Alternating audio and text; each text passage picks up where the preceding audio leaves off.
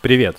Вы слушаете «Экспромт». Меня зовут Рома Трест, а в гостях у нас сегодня Владимир Коваль, он же интроверт, мистер Зеро, человек, обладающий потрясающим голосом, автор мотивирующих текстов, а также звукорежиссер, на уроках по сведению которого учились 90% моих знакомых. Привет, Володь, как ты? Привет. Да ничего, нормально, живой. Сла- слава богу, как говорится. Слушай, э, ты говорил, что слушал подкаст с Ильей э, Сигой. Вот, соответственно, я думаю, ты понимаешь, да, что изначально рассказываю историю знакомства. Э, ты помнишь нашу историю знакомства или не особо? Не, вообще не представляю даже. С удовольствием послушаю. О, ну, значит, э, значит, ты не мониторил. Э, с кем будешь разговаривать? Короче говоря, у нас с тобой ВКонтакте была когда-то веселая переписка в 2014 или 2015 году. Вот. Соответственно, мы там я общался с Володей Мыцолом, то есть там с той компанией мы на улицах выступали когда-то и так далее. Вот, и, соответственно, был момент, когда я тебе написал а, по поводу того, что, чувак, я тут хочу забабахать лейбл, там, типа, набрать артистов таких-то, таких-то, написал тебе список э, и, соответственно, пытался тебя уломать, э, ну, как, короче, организовать какой-то ивент, условно говоря, вот. Mm-hmm. 29 октября 2015 года твое сообщение мне. А, я тебе желаю успехов в начинании, а, хотя я не хочу быть его частью. Респект как деятельному человеку. А, и предложение, и тебя я запомню. Надеюсь, в будущем еще пересечемся и поработаем. Но пока до встречи. Вот, собственно. Похоже на меня, да. Да, да. Прошло 6 лет, мы записываем подкаст. Как ты считаешь, в сегодняшних реалиях ты ответил бы также вот на предложение организовать какой-то ивент совместный? Так, успехов в начинании я бы точно пожелал. А, быть, быть частью, да, я уже не, не частью чего, наверное, не буду. И респект тоже. Да, ну слушай, вот все, в принципе, слово в слово. И вот, если вот и пересеклись, так сказать, поработать, если получится, ну, поработаем, не получится, ничего страшного.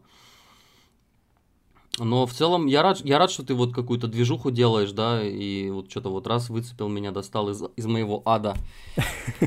Так что это хорошо. Из, своего, из своеобразного ада, да. Слушай, ну, в связи с этим вопрос. Uh, у нас там в переписке было, что ты собирал команду и так далее. Uh, ну и как бы скажи мне, до сих пор ли ты работаешь, uh, собственно, один? Вот как, как одиночка? Или и, и с чем это связано, в принципе, если это так? Так, а ты про какую именно команду говоришь? Uh, ну, там в, у нас в переписке uh, ты говорил, что ты пытался сделать даже собрать свою команду, но ты понял, что типа лучше работать одному. Ну, в контексте, то есть я сейчас недословно говорю, а в контексте было так, что типа ты пытался и в команде быть, и типа собирать свою команду, но вот что-то как-то не получалось. Да, да, все, я нашел, прочитал, понял. Ну тут да, я имею в виду вообще все команды. Я вот и в группы пытался, и свое основать. Группы это имеется в виду музыкальные, там вот эти вот басисты, клавишники все. Вот, а и команды, команды, команды. Ну, а, ну больше я тут не писал. Ну, короче, я могу расширить это, да. Во-первых, я пришел, да, к тому, что одному... Это есть такая поговорка, кстати как там она, хочешь идти быстро, иди один, хочешь идти далеко, иди, ну, с группой, грубо говоря, иди с командой. Вот, и я что-то, я так и не понял, хочу идти быстро или далеко, но, в общем, я понял, что с командой у меня не получается идти, у меня очень много уходи, уходило всего энергии, сил нужно этих людей мотивировать, нужно... Короче, есть вот эта тема, наверное, она в бизнесе более актуальна, подбор кадров, подбор персонала, да, то есть это, это не, не просто человек пришел на работу, и ты его как бы либо принял, либо нет, вот резюме ты посмотрел, изучил. Там же есть множество факторов, как он, например, будет работать с другими ребятами в команде. То есть ты же не берешь изолированно людей, которые типа вообще друг друга видеть не будут, а скорее всего они будут взаимодействовать.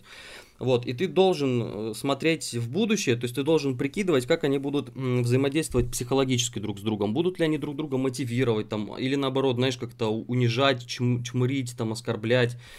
Вот, и будет это какое-то вот э, броуновское движение внутри, что они будут сраться постоянно, или это будет еще один лидер, знаешь, не дай бог ты еще одного лидера возьмешь, и все, то есть два лидера в команде или больше, это бесконечная грызня о том, что вы будете делать, как вы будете делать, каким целям вы идете, как вы должны организовываться, там, на какой ребазе вы будете играть и, и так далее, вот, и вы с места не сдвинетесь.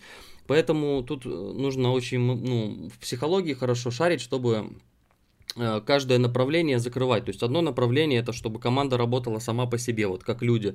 Второе это чтобы они могли быть, каждый из них быть музыкантом, то есть э, прокачивать свои скиллы, да, развиваться, не, не быть самым слабым звеном, не тянуть команду на дно. То есть в команде все должны примерно быть на одном уровне. Иначе команда будет работать по уровню самого слабого. Это, кстати, касается не только музыкальной группы. Я вот, например, за играми слежу, за компьютерными, э, за, до, за дотой. Но я, правда, отошел от нее, но раньше следил. И сейчас просто новости читаю уже, я даже не смотрю игры. Вот. И то есть там это очень ярко выражено, и в принципе в любом спорте. То есть, грубо говоря, команда, она определяется вот неким самым слабым звеном или самой слабой связкой. Да? То есть, если кто-то один не умеет играть, то вся команда сразу падает на его уровень и не показывает результаты. Вот, и, короче, вот в этом всем, то есть я должен быть психологом, тренером вот в каком-то смысле. При этом я должен оставаться лидером, я должен оставаться музыкантом, поддерживать свои скиллы. Ну, короче, на это все просто не хватило сил, времени. И поэтому я понял, что нифига, я вот там, ну, делал, гру- грубо говоря, до группы, да, там, до 2012 года или 2011 даже. Грубо говоря, я мог сделать там песню, там, ну, там, за неделю прямо вообще, прям я доволен собой, знаешь, круто все придумал с нуля минус, там, текст. Вот, с группой это все невозможно. То есть, если я беру басиста и такой думаю, так, ну, быстрее будет бас нарисовать, да, мне, например, в этом, в секвенсоре я, я рисую, делаю демку, показываю всем, басист такой, а что ты бас нарисовал, давай я приду наиграю. И я такой думаю, правда, у меня же басист есть, пусть он наиграет. Он приходит, начинается, ой, блин, я слушаю, я это вот по-другому вижу, давай вот так сыграем. И начинается, знаешь, то есть он свое видение пытается впихнуть, там он что-то у него пальцы там кривые не работают. Мы сидим 6 часов, потом мы еще договариваемся в один день встретиться еще. Потом мне пришла в голову мысль, я не знаю, или не в голову куда-то, записать живые барабаны. Это вообще вообще отдельный просто ад э, для начинающей группы, ну, не знаю, только это России касается или это вообще у начинающих проблема, ну, короче, это просто ад тоже. Потому что эту партию нужно согласовать нормально один раз, иначе потом вы уже ее не отредактируете нормально. Ее нужно отрепетировать. Где ему репетировать? Дома нет ни у кого барабанной установки, да, то есть это нужно прям арендовать ребазу. И типа на чьи деньги? Получается, ну, короче, это ужас, в общем. Ну да. Управление, да. управление группой, вот эта вся возня, это ад, и все. Я понял, что я такими темпами, короче, никуда не уйду. И все, я вот оставил вокруг себя вот гитариста, с которыми мы иногда сотрудничаем, и клавишницу, с которой тоже мы сотрудничали, а потом я пропал на 4 года, и я, в общем, уже так ни с кем не сотрудничаю фактически, и сейчас просто все снова откатился, вот в 2010 год рисую себе минуса, там на гитарке играю что-то и все. Так что вот такие дела. Я почему-то подумал, что это какое-то, знаешь, э, какая-то проблема с доверием к людям. Вот. То есть у меня тут даже вопрос следующий был, э, типа, есть ли у тебя проблемы с доверием к людям, или ты просто, просто одиночка, вот. Типа, но мне кажется, выше прозвучал ответ, что особого, типа, недоверия к людям нет, вот, потому что все-таки группы были просто с точки зрения организации, да, правильно я понимаю? Да, да, абсолютно правильно. С, с доверием вообще я даже не могу прикинуть, о чем речь вообще. Ну, то есть все, все было нормально в доверии. И я бы не сказал даже, что я одиночка, я вот как бы пытался, да, с людьми. То есть мне интересно, я понимаю, в чем прикол группы, да, и так далее. У нас были прикольные моменты, но вот именно в сумме такой, да, вот на одной чаше весов у тебя плюсы, на другой минусы, и вот эти минусы, они в итоге перевесили, я не смог с этим разобраться. Ну да, дело такое на самом деле с точки зрения организации, ну пространства, да, типа не так сложно, а с точки зрения организации индивидуальных там, э, ну то есть каждому человеку нужен индивидуальный подход. Я тоже сталкиваюсь с этим неоднократно. Сейчас немножко расскажу небольшую историю тоже. Э, у нас была ситуация, я отучился на математика, то есть я по образованию там типа инжен... математик, инженер, программист, что-то вот смешанное, короче, во всем этом. Вот. И, соответственно, у меня было два паренька, мы после университета запустили проект, собственно, там под, под лейблом, вот, и они работали, при том, что один работал хорошо, то есть у нас был, знаешь, а, я как идейный вдохновитель, первый чувак, который просто делал все, что ему скажут, то есть он ни за, ни против был, то есть я всегда за, этот был на середине, и у нас был чел, который был постоянно против всего и делал по-своему. В итоге вот из-за этого третьего чела, то есть, ну вот о чем ты говорил, еще один лидер, все поломалось, вот. И я такой, ну, отвратительно получилось. Ну что ж поделать. вот. А что за проект? Проект был чем занимались вообще? Ой, слушай, мы занимались таргетированной рекламой. Вот. А, и, собственно, ну, я просто, я очень люблю тестировать что-то новое, вот, и мы делали... Короче, запускали таргетированную рекламу под разными там типа углами и тестировали, как это будет работать. Вот. А, соответственно, ну это я тебе, если захочешь, я тебе потом лично расскажу. Ну там типа очень долго, муторно. У нас там типа мы два года просто по 500 сообщений в день писали, я каждый день просыпался, там какая-нибудь херня, что-то сломалось, еще что-то. вот. В итоге инвестор, который нам деньги выделял, э, собственно, я уже из своего кармана ему их возвращал, потому что ребята от этого открестились, соответственно, типа, а деньги брал я как бы под проект. Вот, и, соответственно, еле-еле отдали деньги, и все, я больше не лезу в эту херню, думаю, блин, от своих буду отталкиваться, вот. Понял. Ну, слушай, ты еще, я так понимаю, как-то выкрутился более-менее живым, здоровым, без миллионных долгов. Да, да, слава богу, я говорю, я просто... Ну, у меня были там моменты, когда... Ну, убить бы меня точно не убили, но просто уже вот это косые взгляды. Ну, то есть инвестор — это достаточно близкий человек мой, вот. И просто он не мог сказать, типа, чел, а где бабки? Типа, ты обещал их в январе, а уже там февраль. И вот я в феврале, по-моему, их вывел. Вот, и просто вывел, а, типа там какую-то часть вывел, какую-то часть из своего кармана, такой уже, все, чувак, держи, типа, извини, мой косяк. Ну, реально, а, а косяк, ну, типа, не мой даже, фактически. Мой косяк, наверное, с точки зрения организации, по большей части, всего этого. Ну, процесса. да, я про двух лидеров, да, я понимаю прекрасно, как это работает, так что... И ты понимаешь, как я вижу, да? Что... Да, да, да, это очень страшная штука. Вот. Слушай, касательно универа. А, если верить твоим трекам, точнее, твоему треку, а, ты, ты понял, о каком? Я кладбище. Да, кладбище, конечно. Да, ты бросил универ после третьего курса. Вот. Я сейчас тоже в двух словах скажу. А, смотри, у меня была ситуация, э, я, ну, я учился в Москве, и на протяжении каждого курса я хотел э, просто, ну, бросить учебу.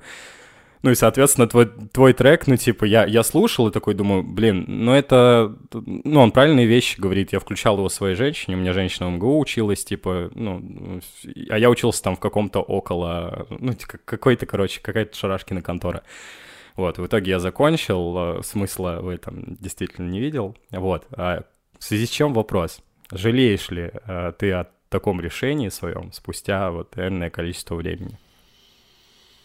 Жалею или нет, я не жалею решений, но там всякие разные. Знаешь, что сейчас с высоты опыта, вот это прошло уже почти 15 лет с тех пор, начинаешь видеть с опытом какие-то разные такие варианты, более, ну, более глубокие, более правильные, но, типа, где машина времени, знаешь, чтобы прыгнуть и откатить это все, нету, поэтому, типа, можно пофантазировать, да, о том, как можно было бы сделать, но это будет уже, ну, типа, не актуально, потому что в прошлое не вернуться, и сейчас это не применить, потому что сейчас я типа ни в каком универе не учусь.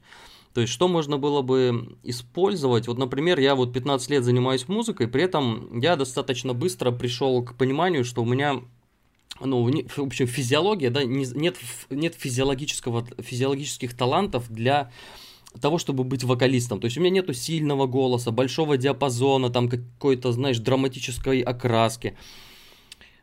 И плюс можно сюда накинуть, что там тексты у меня, знаешь, как-то сложно всегда были. То есть, в общем, мне вообще по-хорошему не надо было заниматься музыкой. Знаешь, вот если ставить вопрос вот как. И я вот как бы душа тянется к чему-то, ко всяким системным вещам, к тому же программированию и математике, да, с которых я ушел. Uh-huh. Но, то есть я могу сказать, что, наверное, я бы большего достиг к текущему возрасту, если бы вкладывал последние 15 лет в какую-то вот в программирование, в математику, вот во, во все эти штуки кибернетические. Но я не могу сказать, что вот надо было все-таки доучиться в МГУ. Вот, вот это вот точно бы мне ни хрена не дало, потому что вот я вспоминаю эти знаешь, у людей есть разные кошмары. Вот один из кошмаров, когда ты идешь там в подъезде по ступенькам, и ступеньки проваливаются. Я не знаю, почему всем, ну, в России снятся людям эти сны, но почему это стандарт какой-то у нас. Вот, еще один сон, это уже, ну, у меня кошмар, он тоже, скорее всего, у многих, это то, что вот что-то со школой связано, что ты в нее опаздываешь, что тебя вызывают к доске, что ты там что-то неправильно написал, еще какая-то херня. Вот, и у меня такие же похожие ощущения вот э, с универом были. Слава богу, до кошмаров это не дошло, но именно по вот омерзительному состоянию это было что-то вот такое близкое, то есть абсолютно неправильное все происходящее было.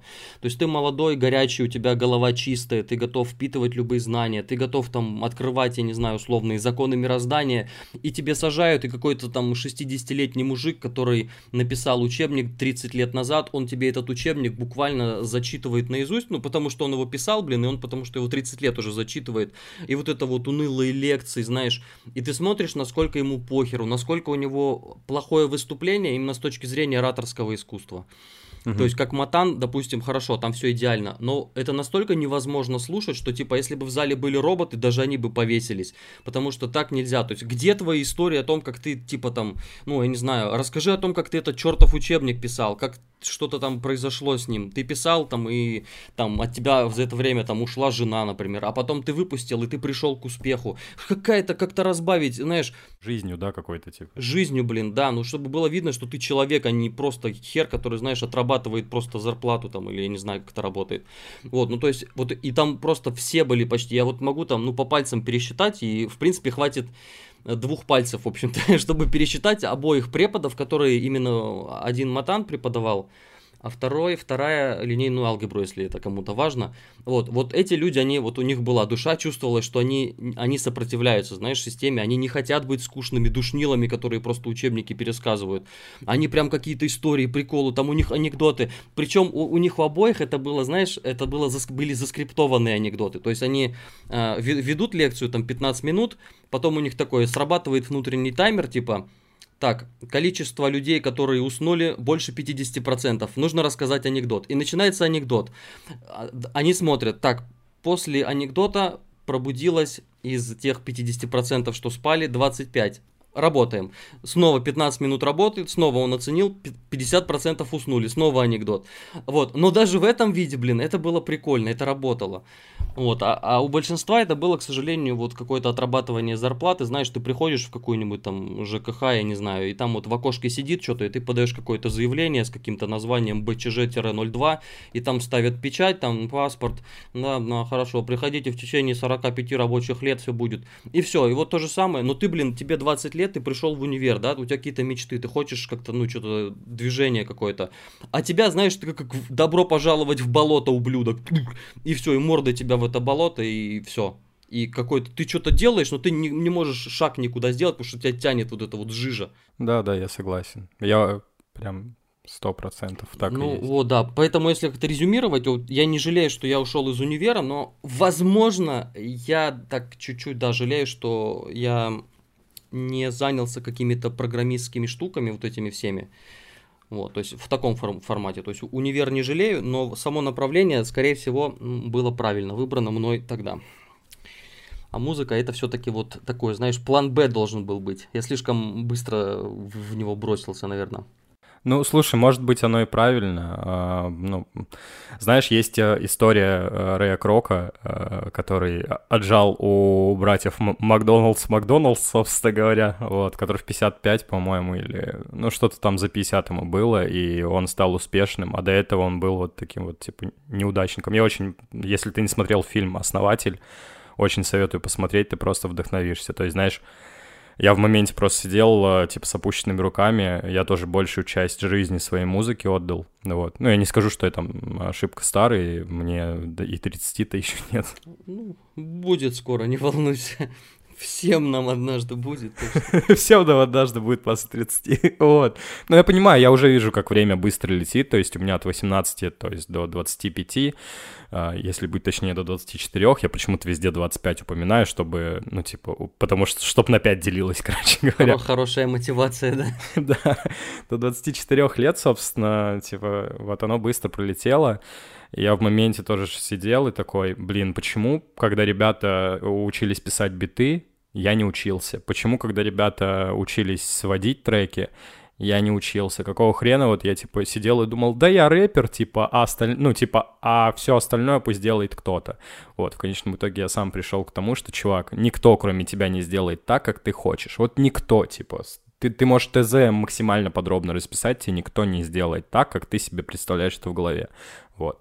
Ну, и оно так и есть, собственно, вот. И, и, и что ты в итоге, ты сейчас что, пишешь, сам сводишь, э, биты прям пишешь? А, нет, смотри, я сейчас сижу, э, я как раз только вчера, пос... Э, вчера, сегодня утром у меня докачались библиотеки на Nexus, я поставил, типа, себе, точнее, скачал Nexus, я его даже еще не установил, вот, до этого я хотел поставить, как она называется, Омнисфера, вот, э, Омнисферу, э, в итоге не смог ее поставить, э, вот, я такой думаю, ну, блин. Она правда сложная, это не, не просто так.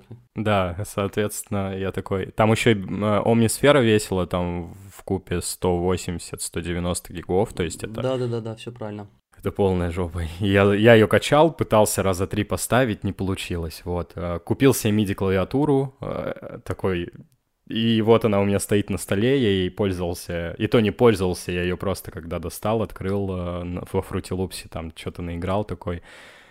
Ну, когда-нибудь, типа, настанет твое время, и я поиграю на тебе. вот. Угу. И она вот стоит сейчас перед моим да. лицом, да. Соответственно. Ну, буду пробовать, вот. Uh, у меня есть, э, как бы... У меня нет понимания многих вещей, вот, ну, в купе музыкальных, там, типа, сальфеджио, вот эти, ну, вот эти вот э, условно базовые вещи. И то я сейчас сказал сальфеджи, не понимаю, что это такое. Да я, честно говоря, тоже не понимаю, и это не важно. То есть ты можешь, в принципе, делать правильные вещи и понимать правильные взаимосвязи, и ты даже не будешь знать, как они называются. То есть это все называется, знаешь, лучше говори не сольфеджио, а мус-теория. Вот это такое более общее, и как бы, ну, теория, да, теория музыкальная, все нормально. А сольфеджио тебя спросят, а что такое сольфеджио? И ты такой, ну, блин, а мус-теория, ну, она мус-теория, есть, и все, как бы, это мой, мой лайфхак. Я, я вот, я сейчас погуглю при тебе, что такое сольфеджио, потому что я не знаю, так, что это, многозначный музыкальный термин, означающий учебную дисциплину, сборники упражнений, специальные вокальные упражнения. Ну, вот вокальные упражнения я слышал, да. Ну, это жесть. Ну, вокальные упражнения я делал даже, типа, там, распевки. Это, оно же относится к вокальным упражнениям. Распевки это больше к вокалу, а вокал это, это как, как, ну, про голос больше, это тренировка, как вот как про физиологию. Вокал это про физиологию, а сольфеджио это про теорию. Ну, то есть, грубо говоря, если это боевые искусства, то вот когда ты бьешь руками стену там и отжимаешься, вот это типа это вокал. А когда тебе говорят, как важна стойка, как нужно стоять, там, сколько раз питаться, чтобы у тебя восстанавливаться, как следить глазами за движением соперника, это все сольфеджио, это теория. Вот я, я это так разделяю, но я, я не готов за это ответить. Может быть, это тоже как бы немного так по, по на, на, на пальцах. Ну, короче, и, и что ты, ты вот накупил это все, и ты все-таки планируешь, да, как бы биты писать и вот э, развиваться как, как композитор? Да, я хочу, я хочу, типа, начать э, заниматься, в принципе, музыкой. Э, у меня просто момент такой, я все-таки сделал тот самый лейбл, и на тот момент, когда я тебе писал, я даже понятия не имел, что такое музыкальный лейбл. То есть э, с того момента прошло там 4 года или 3, и я сделал там, типа, с, ну, начал, начал понимать, как все работает. вот, сделал свой музыкальный лейбл, типа, мы набрали артистов, собственно, начали их двигать, я такой, а, так, ну, типа, лейбл — это когда ты, как бы, загружаешь музыку на площадке и продвигаешь артистов, ну, вот так, если поверхностно, да, вот, и, соответственно, так, и я в этом что-то погряз в моменте, вот. А, ну, единственное, типа, да, мне очень круто, мне повезло, что я этим начал заниматься, потому что, во-первых, это около музыки, а в универе у меня не было возможности заниматься музыкой от слова вообще, вот. А, потому что в универе я просто должен был выживать. Я когда переехал в Москву, ну, типа, обстановка, знаешь, такая, типа, была. Я, во-первых, из Питера переехал в Москву, а во-вторых, типа, заселился в общагу и какое-то время жил там, тараканы, типа, непонятные мне люди, другой уровень жизни совсем, то есть не тот, к которому я привык. Я вот так вот просто, типа, вот реально, как ты говоришь, в болото, типа, просто упал и такой, бля. И вот касательно лекции я хотел, э, ну, как бы, договорить, до, до сказать, да, тут момент такой. Э, касательно преподавателей, я всегда срывал пары. Я вот каждый раз, когда я приходил, я крайне редко ходил на пары, но каждый раз, когда я приходил, у нас был отличник, который меня ненавидел за то, что мы все на бюджете учились, у нас вся группа была на бюджете, чтобы ты понимал. вот. Э, и наш отличник, он такой, типа, ну, я приходил на пару, он такой смотрел на меня косо, типа, чё ты пришел? Я говорю, а вот. Ну, я просто, типа, я приходил на пару и со всеми математичками, а, там, типа, а, айтишниками, да, типа, мы просто сидели, общались о жизни. И ко мне отличник потом подходил, я сюда не разговаривать пришел, а учиться. Я говорю, чувак, включи себе YouTube, хреново туча литературы, типа, садись и учи, типа, что ты тут ловишь, типа. Вот, я говорю, им также, да, я, я просто понимаю, что многим преподавателям, да, если это не люди старой закалки, которые просто вот, блядь, ну, как ты говоришь, за зарплату, э, при, ну, зарплату пришли отбивать и, типа, хотят в тебя что-то вбить все-таки, чтобы ты нормально защитился, отсдал и так далее, вот, то преподаватели, допустим, ну, условно, твоего же возраста, там, типа, или чуть старше меня у нас были такие, ну, им нахер это не надо, их даже, ну, у них даже заявление, типа, об увольнении не, не принимали, потому что, ну, некого больше сажать, э, собственно, преподавать. Мгм. Вот, поэтому, а я просто, я импат по жизни, и я очень чувствую людей, и я когда приходил на пару к тому или иному преподу, я сразу понимал, как с ним стоит общаться, типа, стоит ли срывать пару или нет, вот. А, И, соответственно, ну, у них, у них вот есть вот это вот э, внутреннее, знаешь, желание просто пообщаться, рассказать жизненные истории. И вот такие преподы были действительно классные. Тут я с тобой на 200% просто из 100 согласен. Вот. Поэтому тут такой момент. Вот. Эх, тако- Так что так, вернемся к вопросам, короче говоря. Э, Буквально позавчера э, я послушал э, твой трек «Табула раса». Там я услышал откровения, которые мне достаточно близки. Далее я включил э, Jurassic Park. Э, Там я услышал строчку такую интересную. «Стал фанатом тех, э, для кого я был раньше кумиром». И узнал в этих строчках, собственно, сотню артистов, в том числе и ну, себя, можно сказать. Вот. А, Вопрос такой. Как ты считаешь, сотни артистов того времени, ну, собственно, и ты, что вы делаете не так? Вот почему ваша музыка сейчас не, не так обширно, допустим, распространяется, как музыка условного там Моргенштерна, Сода Луф и вот всей этой новой школы? Это тоже вопрос такой здоровенный.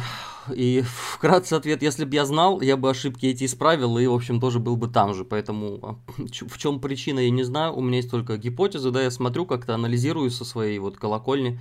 Есть и типа вещи, которые нужно проверить, да, ну я пытаюсь проверять. Но в целом тут, я не знаю, с возрастом просто уже сложнее становится пробовать что-то новое. Вообще времени меньше, энергии меньше, сил меньше. Знаешь, ты в 20 просыпаешься и такой, типа, так, у меня есть моя большая цель, вот сделать альбом, и ты делаешь альбом с утра до ночи, и там взял и там за месяц условно и сделал, хотя он там Моргенштерн за неделю вроде делает. Я не удивлюсь, если он сделает как-нибудь альбом за день. Вот, это вот будет такое в его стиле, мне, мне кажется, в этом даже что-то правильное есть. То есть раньше были альбомы фристайлов, такое можно было представить, там Нойс, вот те времена еще. Э, Ну, короче, да, какие-то вот такие вот вещи простые, такие, все собрались, почилили, что-то записали и все. Вот, то Моргенштерн может это реально вполне сделать э, как такое, ну, нормальное прям явление. Это прям будет альбом. Ну, вот его, на его уровне, да, вот это он там, там попердел, что-то поделал всякие штуки. И вот, это, это будет работать по-своему.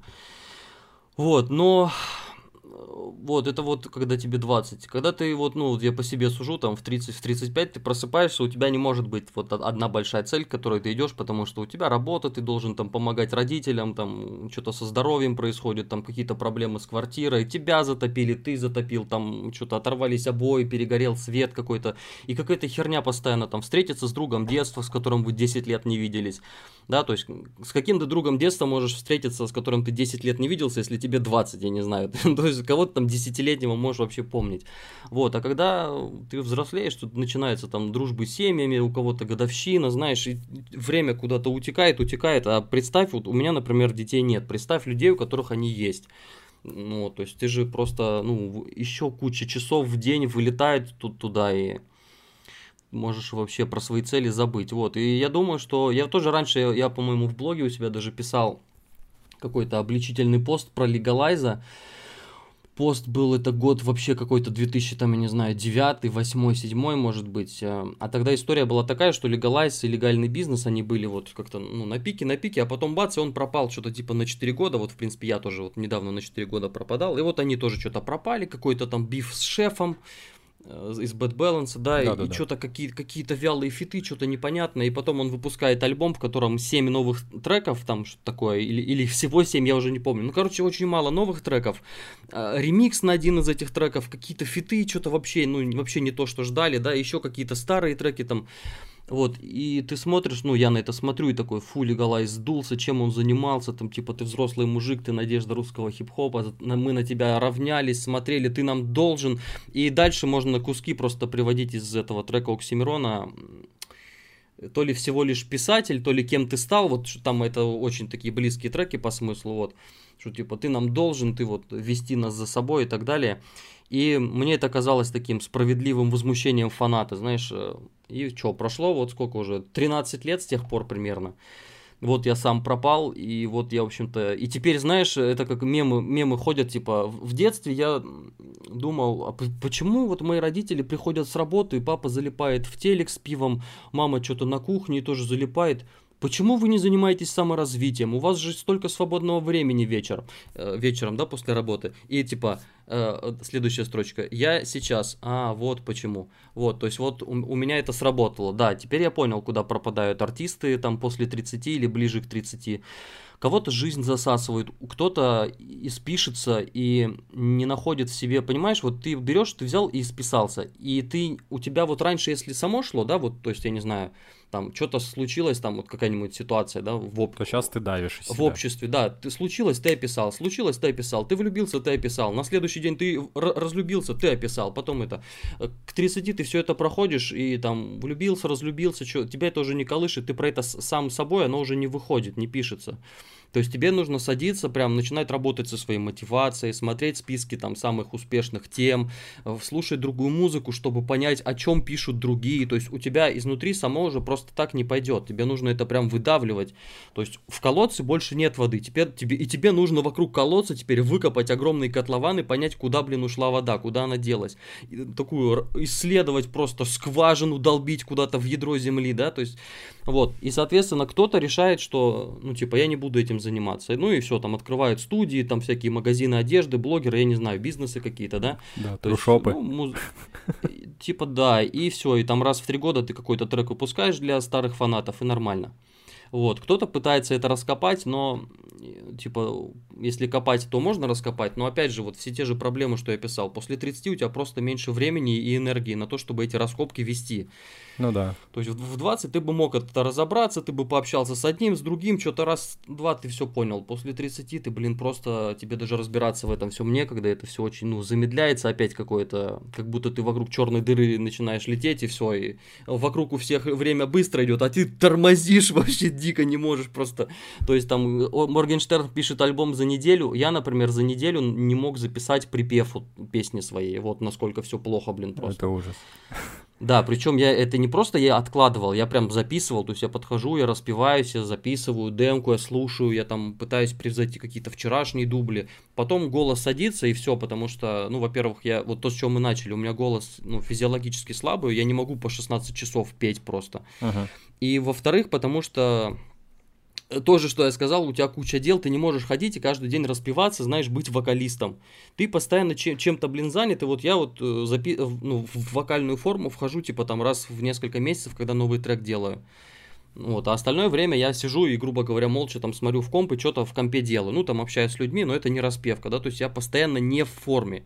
И все, то есть, и видишь, вот все так по мелочам, по мелочам, и в итоге как-то вот получается, что Моргенштерн херачит, делает это от души, у него все легко, просто по приколу, а вот он, типа, я сижу весь такой умный, там, блоги веду, уроки по сведению, все понимаю, типа, и, блядь, месяцами не могу трек сделать. Ну вот, чертов возраст. Мне кажется, знаешь, тут такой момент э, с опытом приходят какие-то сомнения в голову. То есть, когда тебе 20, ну, я просто недалеко отошел от того момента, я просто вспоминаю, когда у меня прям треки писались, ну, я это связываю, наверное, с тем, что чем больше у тебя житейского опыта появляется, тем больше сомнений, типа, у тебя возникает э, с той или ну, с, с той деятельностью, которой ты занимаешься или которой ты хотел бы посвятить жизнь. То есть я с тобой согласен касательно аспекта того, что у нас просто уже начинают появляться друзья, у которых дети, соответственно, я, я это со стороны наблюдаю и такой, бля, то есть нас это ждет. То есть я, я очень, типа, я сейчас не открещиваюсь, я очень хочу детей, э, ну, то есть я считаю своей миссией, э, типа, сделать ребенка и Хочу еще, короче, с ним провести время, да, научить его чему-то, передать ему какой-то свой житейский опыт, да, хоть у меня там не огромный багаж опыта на данный момент, вот, но я все равно понимаю тот, ну, точнее, принимаю тот факт, что с возрастом, чем больше, чем выше ты растешь, короче говоря, чем больше ты начинаешь осознавать, тем больше сомнений в твоей голове, типа, а стоит ли мне этим заниматься, это ж не так прибыльно, типа, мне на что-то нужно кормить семью, там, ну, как бы вот такие вот моменты, вот, соответственно, если в 20 лет, там, в 18 писались треки прям, типа, ну вот, зна- знаешь, как это, с пылу с жару, ты как пирожки их мог просто, типа, готовить, налепить, хренак-хренак, типа, звукарю скинул, он свел, он еще, ну, как бы, мой звукарь с меня денег вообще не берет, хотя неоднократно предлагал, ну, вот, и мы с ним, а, собственно, по бартеру работаем, как-то так. Ну, он, он на самом деле достаточно близкий человек мне, вот, вот такой момент. Вот, а касательно э, Bad Balance, я очень удивлен, я просто за последние пару лет слышу второй раз о Bad Balance. Uh, ну, я, я просто, я знаю, кто такие Bad Balance, вот, и, собственно, мы как-то, ну, я полагаю, что ты знаешь uh, Стаса Пилина, гавайца. Да. Вот. Uh, мы с ним, по-моему, даже общались на, насчет тебя когда-то вот э, пару лет назад. Вот, а, и, соответственно, я когда... Ну, мы, мы что-то по мерчу, типа, с ним делали, я не помню, он мерч выпускал а, к последнему релизу и написал мне, что, типа, поможешь, не поможешь? Я говорю, да, окей. Мы встретились, короче, он мне рассказывает, слушай, ну я, типа, там, на музыке Bad Balance рос. Я такой, стоп, Чё, типа, серьезно, вот, вот на этом ты рос? типа, ты, ты слышал, что шеф делает? Он такой, ну, не знаю, мне нравилось. Вот. И последний клип вот шефа, который я посмотрел, наверное, он, ну, год назад точно вышел. Это так... Э, я сейчас вы, выражусь по-зумерски, кринжово выглядит. вот. Э, просто ужас. Ну, слушай, мужику там под полтинник что-то от него ждешь, что он будет как Моргенштерн с разрисованным лицом, там что-то пузиком светитишь или что? Не в этом дело, он как раз-таки, знаешь, это выглядит как э, кризис среднего возраста, вот, как он называется. То есть, если бы он делал, знаешь, как он делал раньше, э, к нему бы не было вопросов. Но он, типа, делает, он пытается, типа, по-молодежному что-то делать. Это как Тимати, да, который, типа, пытается э, косить под молодежь, но, типа, ну, мозгами-то все понимают, что, ну, он уже старый, типа, какая молодежь нахрен, типа, ну, он, он не в теме от слова вообще, то есть он пытается там, типа, быть в теме, но, как бы, молодые чуваки понимают, что он давно уже не в теме, типа, это уже выглядит комично, вот, соответственно, так. Ну, да, ну, я, короче, про, что, я про Bad Balance, э, что, я просто к слову сказал, или ты имеешь в виду, что просто тебе напомнили два раза подозрительно, да, про них? да, да, блин, я, я всегда ищу какой-то, знаешь, какой какую-то сакральную херню, типа, что, блин, может, это как-то связано, может, типа, я, может, мне надо позвонить шефу и сказать, слушай, ты первый человек в хип-хопе. Вот, а, собственно, так. А, слушай, а, вот по, по выше указ... вышесказанному вопросу о творчестве, собственно, и о том, почему э, ваша музыка, вот э, артистов того времени, не так актуальна на данный момент, как, э, допустим, музыка Моргенштерна. Что бы выбрал ты? Творчество или коммерческий продукт? Ну, слушай, по-моему, вот потому что я делаю, понятно, что выбор я давно сделал уже, и выбор этот явно не в коммерцию. Да. Вот, но я думаю, что все-таки какой-то возможен баланс, при котором можно и делать, грубо говоря, то, что и тебе нравится, и то, что может продаваться с каким-то уровнем успешности. Вот. А насколько ты хочешь быть успешным, это уже... Ну, то есть тут вопрос в целях, да. Я думаю, что можно, наверное, найти даже, ну, любому, наверное, музыканту, я так думаю, можно найти какой-то уровень такого компромисса, на который ты должен пойти, чтобы все-таки зарабатывать нормальные деньги вот для себя. Не миллионы Моргенштерна, а вот что-то, знаешь, какие-то там, ну, деньги, короче, вот которые ты там на работе зарабатываешь, вот зарплату. Вот столько же можно зарабатывать музыкой, я думаю. То есть без того, чтобы прям совсем, знаешь, продал жопу, начал делать какую-то там вот это вот, трясти там писюном условно, я не знаю. Вот. То есть мне кажется, что можно просто такие писать хорошие песни, знаешь, хиты, они не будут взрывать, ты не будешь там, ты не потеснишь того же Моргенштерна или прочих этих наших, э, тех, которые на первом месте, но ты будешь какую-то копейку иметь. Мне так кажется, вот, то есть у меня опыта нет, но вот то, что я, исходя из своих заработков текущих на стримингах, заработки вообще нищеёбские, если хочешь про них поговорить, можем поговорить. Да, я к ним, там, я к ним вернусь, да, там, там ага, будет такой гор... вопросик. Гордиться нечем, но я э, на Spotify есть прикольный сервис сравнения количества стримов ну, моих, и еще я могу любого артиста посмотреть. Вот, я примерно прикидываю своих, ну, условных -то, не конкурентов, а, короче, какие-то группы, которые мне просто интересно посмотреть, да, сколько они, сколько их слушают. Вот, и потом я сопоставляю с тем, сколько мне в месяц прилетает э, именно за стриминги, ну, и можно прикинуть, что многие вполне себе получают, ну, хорошие деньги, такие не, не миллионы, да, то есть они там не будут в золотых цепях ходить, ну, типа, на жизнь им вполне хватит. При этом это люди, которых там, ну, типа, никто практически не знает, но у них есть э, здоровая фан-база, которая вот их постоянно слушает. Вот, то есть вот так вот. Я, я прям это вот вижу, исходя из вот этой вот своей такой, ну, пусть и немного поверхностной, но все-таки статистики, опирающиеся на вот цифры, которые я вижу. То есть выбор между вот творчеством и коммерцией, он как бы, там есть определенная точка баланса, когда ты еще жопу не продал, но уже зарабатываешь прям нормально. Вот, это важный момент. То есть это, это не такой выбор, что либо красная таблетка, либо синяя, как у Мор- Морфеуса там. Ну да, да что-то между. Тут, тут, тут есть определенный баланс, есть вот такая платформочка, где можно хорошо хорошо себя чувствовать, я так считаю.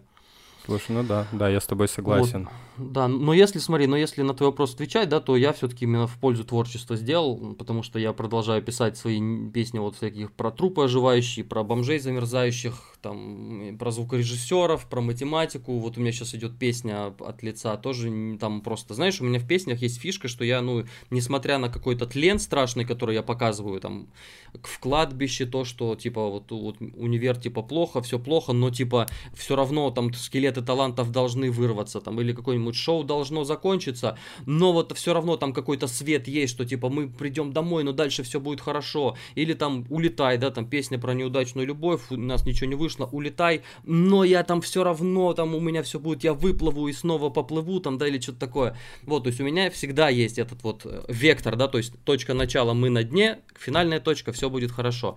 Сейчас я пишу песню, где в начальной точке мы на дне, в последняя точка мы там же, ничего не изменится, все полный пиздец, короче.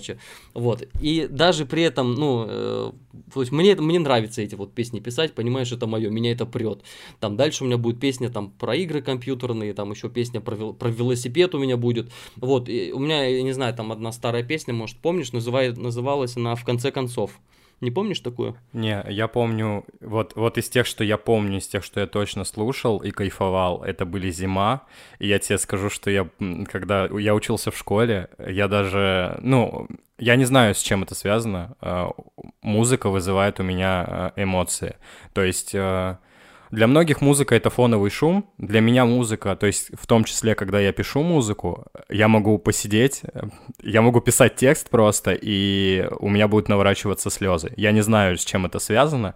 Трек «Зима» Uh, у меня uh, в моменте, когда я учился в школе, я мог просто стоять перед зеркалом, вот как подростки, знаешь, как Эминем в восьмой миле готовился к батлам. Я закрывался в ванной и перед зеркалом э, пел песни, и «Зима» была одной из песен, типа я просто врубал в наушниках, и у меня прям слезы наворачивались, потому что многие строчки меня цепляли за живое, потому что со мной происходили такие же вещи, вот. Я прям мог стоять, у меня текли слезы, я такой, типа, сквозь слезы читаю, типа, этот э, реп, будучи школьником в зеркало. Вот, ну вот такое, да, и за зиму тебе просто огромный респект и огромное спасибо, ты сделал мой подростковый период, вот.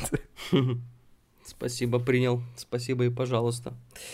Ну, я, короче, немного про другое. Там песня была про, про то, что там, в общем, один куплет от лица гусеницы, а второй от лица бабочки. То есть гусеница превратилась. Вот. Это, это все я к тому, что вот я пишу эти песни, мне это нравится. И вот это, это по-моему, такой ответ вполне понятный, что я давно сделал выбор в пользу творчества. И заметить меня за песнями там про сучек, про телок или что-то такое простое, я, я не знаю. Наверное, когда-то я до этого дорасту в качестве, и, и, но на фоне всего моего творчества это будет какое-то извращение, знаешь.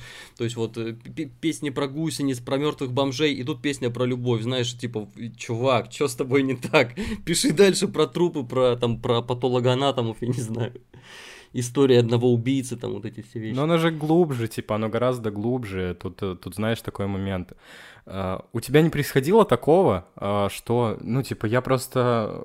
Э, ты сейчас говорил про трек, ну, типа, про треки, что ты пишешь, писал раньше, что, типа, было все плохо, потом все превращалось в хорошо, а сейчас, типа, было все плохо, что-то промежуточное, опять все плохо. Не замечал ли ты такой херни? Вот у меня просто часто такое происходило, когда ты в треках ну, обсуждаешь какую-то тему, а потом она сбывается в жизни. Вот. Не было у тебя такого ни разу? Ну, подробнее не совсем понял пока. Смотри, uh, у меня неоднократно были ситуации, ну, я сейчас немножко в эзотерику углублюсь, я не знаю, ну, знаком ты с, с таким понятием, как эзотерика? Да, само собой. Вот. Uh, короче говоря, что все материально. Вот, все, что ты говоришь, все, что ты там, типа, все, о чем ты думаешь, оно материально. И у меня неоднократно были ситуации, когда я о чем-то думал. Вот в школе я мечтал, допустим, познакомиться с э, реперами, переехал в Питер, познакомился там с Машей Химой в свое время, то есть мы долгое время общались, ну и типа там с другими ребятами. И, ну просто, и это получилось э, не специально, то есть я им не писал, ничего, мы просто встретились на улице, я такой, о, ты Маша Хима? Она такая, да. И мы подружились. Ну, типа, это, это произошло максимально случайно, понял? Тот, и это произошло в моменте, когда я уже забыл и типа погряз, погряз в рутину. Я тогда выходил просто с работы. Она пела, стояла на улице рядом с моей работой. Я такой, нихуя себе, это как работает, блядь. Вот. И с треками такая же ситуация. Типа я, ну вот, то, что я исполнял там, типа, лет, там, ну, условно, 10 назад, сбывается там, типа, временами сейчас, и я такой, и я переслушиваю свое старое творчество временами, ну, просто чтобы вспомнить, типа, каким я был. И я такой, а, стоп, типа, вот это сейчас, какого хрена, типа, как это работает? То есть вот то, что я говорил тогда, происходит сейчас, и почему это так, я не понимаю, вот. Как-то так вот к этому я. Не было у тебя такой фигни? Ну, типа, ты говоришь о плохом, к плохому и сводится, и в жизни происходит в последующем так же, вот, если конкретнее.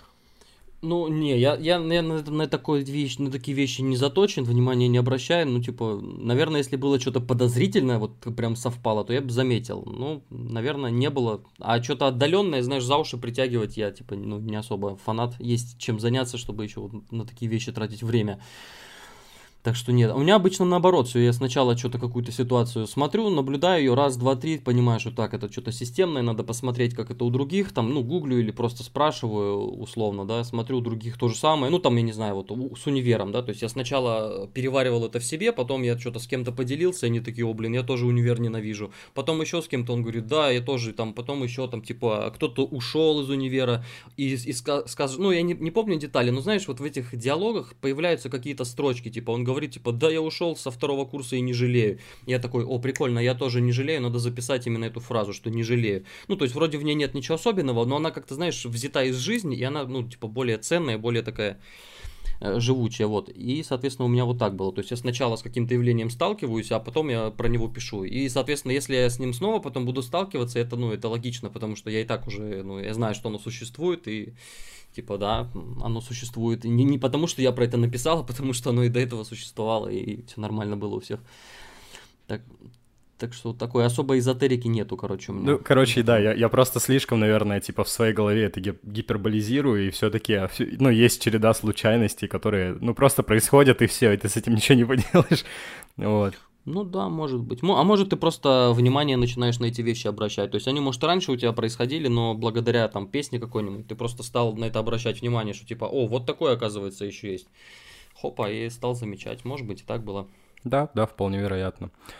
Слушай, касательно рэперов, э, я, ну, типа, мы упоминали там Bad Balance и прочих ребят, Legalize. Э, у меня такой вопрос. Э, чем, чьим творчеством ты вдохновлялся, собственно, на первых порах, вот, перед тем, как ты решил, что я буду музыкантам? Да, собственно, вот их, ну, у меня как, у меня было такое, знаешь, детство, детство, детство, там, ну, там, условные, там, 7, 9, 10 лет, там в квартире появляется магнитофон, тогда магнитофоны были, и что-то там мама, мама с папой, что-то, ну, папы уже не было почти, мама слушала каких-то там хард-рок, типа Deep Purple, что-то там старенькое, и она так восхищенно говорила, типа, это рок-рок, и я это слушал, слушал, ну, типа, блин, мне, мне там было 7-10 лет, до меня не доходило, и что-то как-то до меня гораздо быстрее стали доходить всякие там руки вверх, Иванушки, знаешь, э, ДДТ, в принципе, мама тоже слушала, и ДДТ как-то до меня дошли, там были у них довольно простые песни для детского восприятия. Потом я помню первую кассету группа Браво, там, это был какой-то год, типа там 90 я не знаю, 8 И вот так вкус потихоньку рос, рос. Ну, на самом деле, это сначала были все эти Браво и ДДТ, потом уже руки вверх появились, Иванушки какие-то, краски, знаешь, что-то такое. Потом уже появился интернет, да, все, все, все, что до этого я слушал на кассетах, интернета еще не было вообще. Вот, появился интернет, в интернете там мама от, открыла для себя какие-то чаты, наверное, это Аська была, я не помню. Вот, ей там посоветовали а, еще скутер был в какой-то момент, да, скутер появился на кассетах. И, короче, потом мама, маме в чатике посоветовали, как, как я это сейчас помню, модная американская матершина. Угадай, кто это был. 50 центов нет, э, слишком... Слишком рано. Это двух, 2000 год. Модная американская матершина. У тебя одна попытка. NWA, типа Eminem. Да нет, ну, ну, ну Eminem, конечно, блин.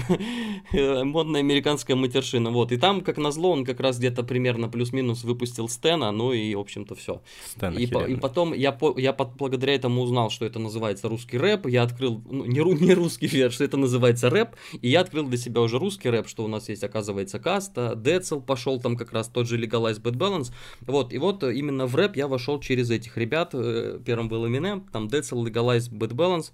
Они все вместе раб- работали, им Decel, Legalize, Bad Balance, поэтому там их как бы было не особо отличить даже сначала. Ну и Каста там же.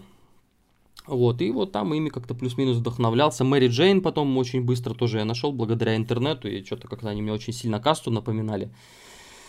Вот, я потом за Хайдом долго следил, пока они не развалились, и я потом где-то э, в прошлом году подписался на Инстаграм Хайда, вот, а там уже все, юридическое агентство, и все, и вот по старой памяти ты заходишь, типа, вот, Хайд, да, был, мог.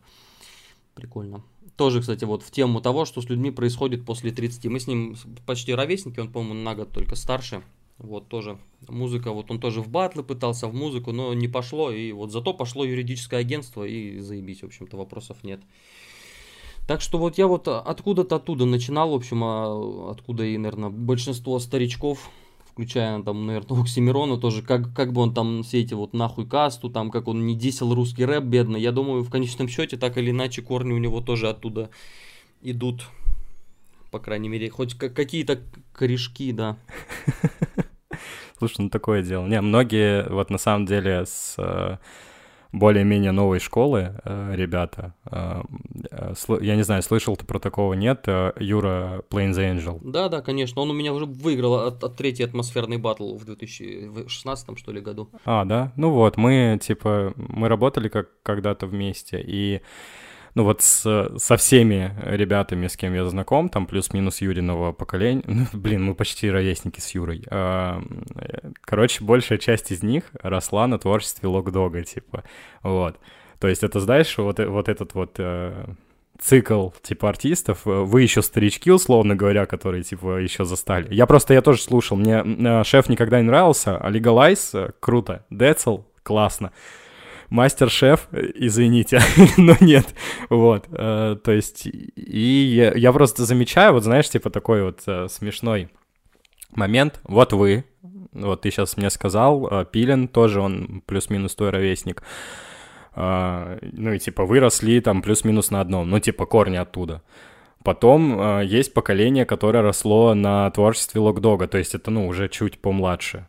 Вот. Следующее поколение отталкивалось от творчества Оксимирона. Мне интересно, вот э, на, наши ровесники через там 10-15 лет типа, когда музыка опять поменяется там в какую-нибудь сторону вот этой душноты, типа сторителлингов и прочей фигни. Ну, условно, я надеюсь, что оно так будет. Я очень, очень хочу, по крайней мере, чтобы люди начали э, осознавать, что они слушают, вот, вникать, думать и извлекать какие-то уроки из э, музыки.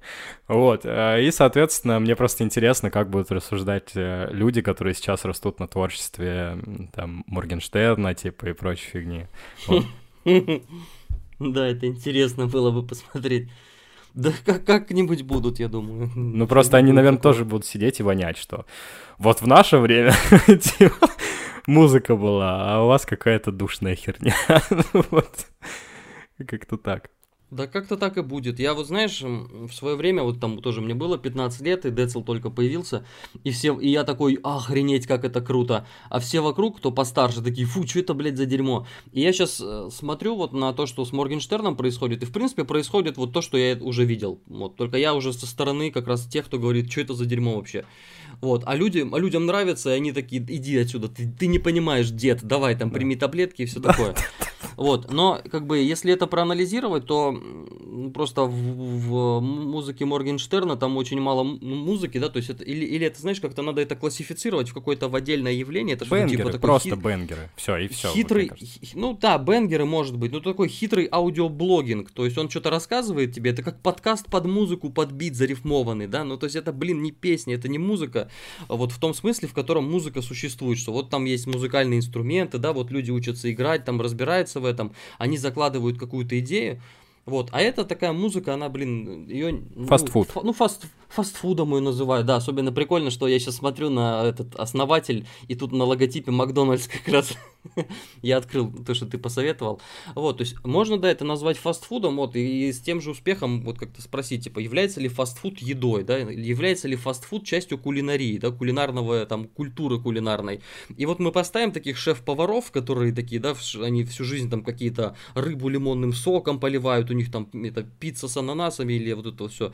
И вот им показывают бургер, да, и они такие, фу, ну это не кулинария, это так, унесите это отсюда. А потом мы смотрим Макдональдс, да, там, и там миллиарды долларов, и люди едят, это быстро, это работает, это прикольно, это ну, там, вкусно, да. Может быть, там где-то не полезно, там с калориями какие-то нюансы, но в целом, типа, это работает.